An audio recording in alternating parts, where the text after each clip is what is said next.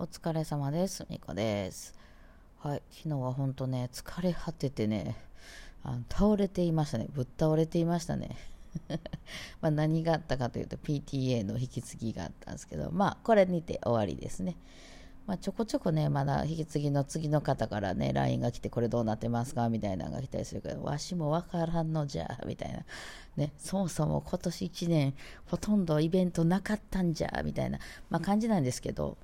ね、あの、PTA の会議とかってほんま、ほんまほんまやな。いや、まあ、うちんとこだけかな。まあ、今ね、そうやって、あの、イベントがなくなってるんで、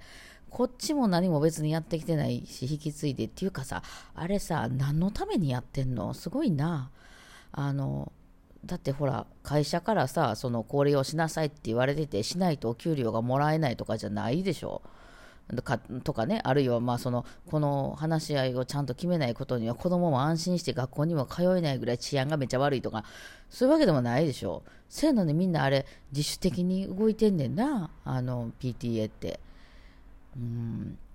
まあ私には謎やったな。なんかその、まあまあまあ、ああいうのがあるから、まあいろいろ成り立ってるのかもしれんけど、まあ基本これやっぱ都会と郊外っていうとこありそうな気もするけどな。なんか、ちくさんがなんか言っておりますけどもね。あのうん、まあ都会に私ずっと住んでたんですけど、まああの家出てから、二十歳とか21ぐらいからかな。うん、ですね。21ぐらいですね。えー、だから21ぐらいまではずっと実家とかにおって、えー、その時は結構郊外ですよね。なんかね、そう、3歳ぐらいまで、もっと小さいから2歳とかぐらいまで、どっか団地みたいなところに住んでたらしいんですけど、その記憶はほぼない、ほぼっていうか全くないですね。あの話は後で聞かされただけでね。そう。で、その後、その、高校生ぐらいまで、高3までから、あの、えー、寝屋川市っていうところに住んでたんですよね。で、そっから大学の時から、あの、枚方市の方にうつの引っ越したんですけど、あの、なんかめっちゃ、ちくさんがめっちゃ誰かと喋ってるわ。うん。で、あの、ですけど、大学を私2年半しか行かず、その、オーケストラに入って、オーケストラ入って半年で、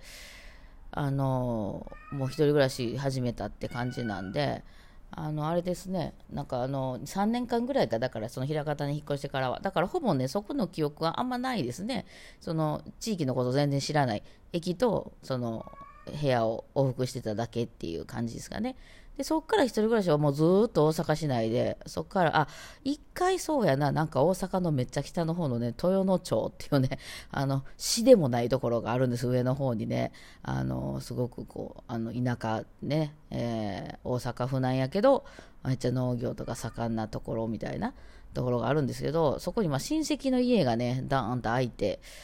あ住んでたことがあるんですよ。グランドピアノとかもあってね、一軒家だったんで、あ、なんかこれ住まわしてもらおうよ、みたいな感じで。まあ、あの時はね、確かに近くに住んでる人とかは、あの、あれできたかな、あの、リハーサルとか家でね、うん、できたり、あの、ちょっと結構豪華な家で、えー、リビングとかも広くてね、うん、そこにグランドピアノ置いてて、みたいな感じやったので、あの、そこでやったりね、その時犬飼ったりとかね、してましたけど、ただ、そこもやっぱり遠すぎて、大阪市内まで2時間半かかったんですよ。大阪府なんですけどね。えー、で、一回ね、その大阪市内に出るのに、兵庫県に一回入って、そこからまた、あの、大阪に入るみたいなね、まあ、土地の場所でしたけどね、電車的に。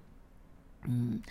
で、もう無理ってなってね、やっぱちょっとね、仕事するのにね、無理ってなって、あの、普通に、あの、大昼の本番を終えて、帰ってきたら、あの、土日やったらもうバスとかないんですよ。なんか駅からバスに乗らないといけなかったんですけど、バスがなくて、もうタクシーに乗らないといけないみたいな。でもタクシーも、なんかその駅に2台とかしかなくて、うん。だからそのバーって降りた人が5、6人いたら、その2台は 1, 1人目と2人目が行って帰ってきたのを待たないといけないみたいなね。なんかそんな駅でした。ただね、住宅街はすごく住宅街で、まあみんな車でね、生活してらっしゃったんだと思いますけど、うん、楽しかったは楽しかったですけどね、広い家でね。そうなんですよね。全然記憶ないな台所とかが記憶ないな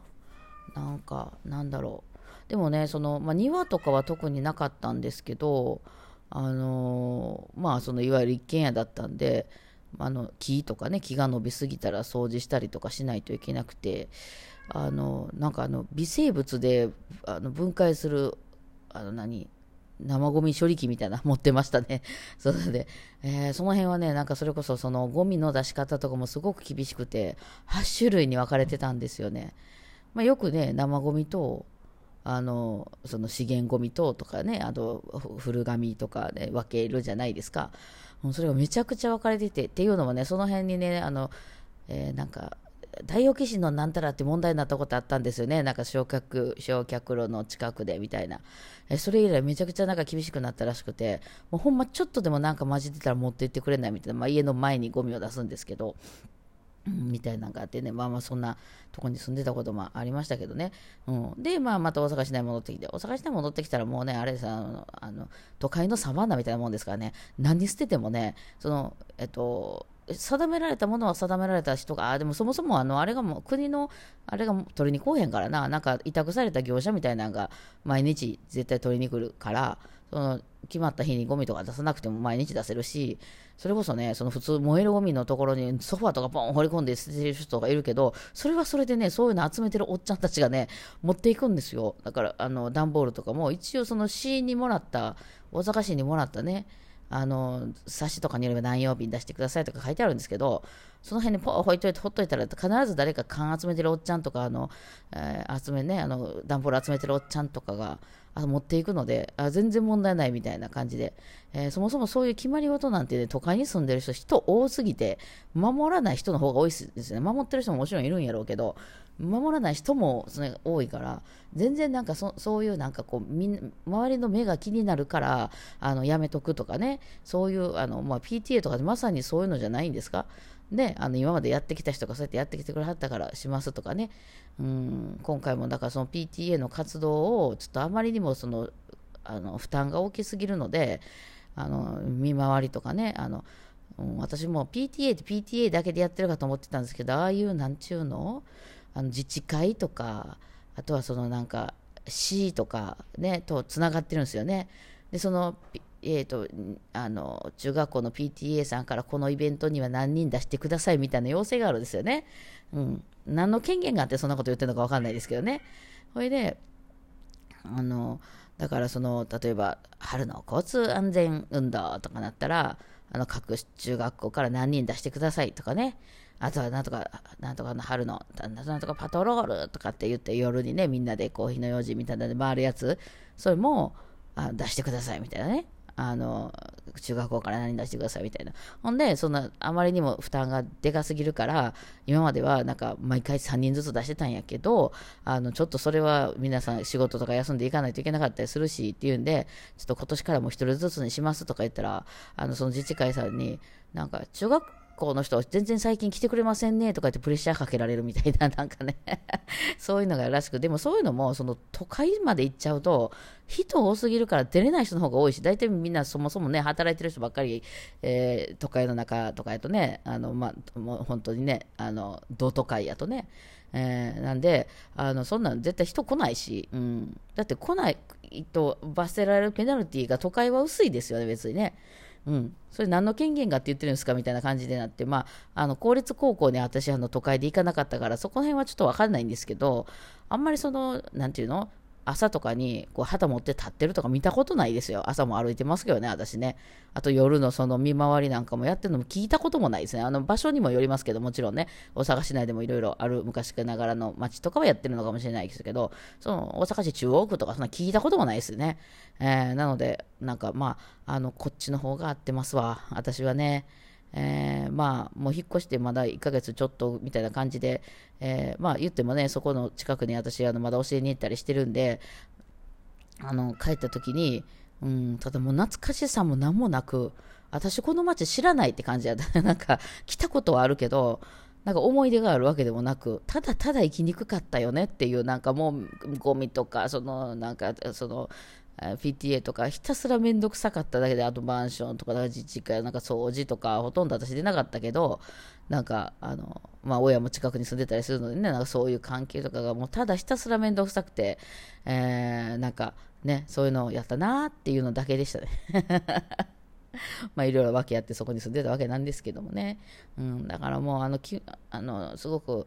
まあ狭かったりとかガチャガチャしてたりとかしますけど、こっちの方が私は分かりやすいですね。これと同じ空気を私は感じたのがね、昔あの音楽教室、私、某ヤマハさんにもしばらく勤めてて、で、今、某島村に勤めてるんですけど、ヤマハさんっていうのはね、多分、まあ今ちょっと変わってるのかもわかんないけど、音楽を、音楽する人を世界に広めたいっていうなんかスタンスでやってはるんですよ。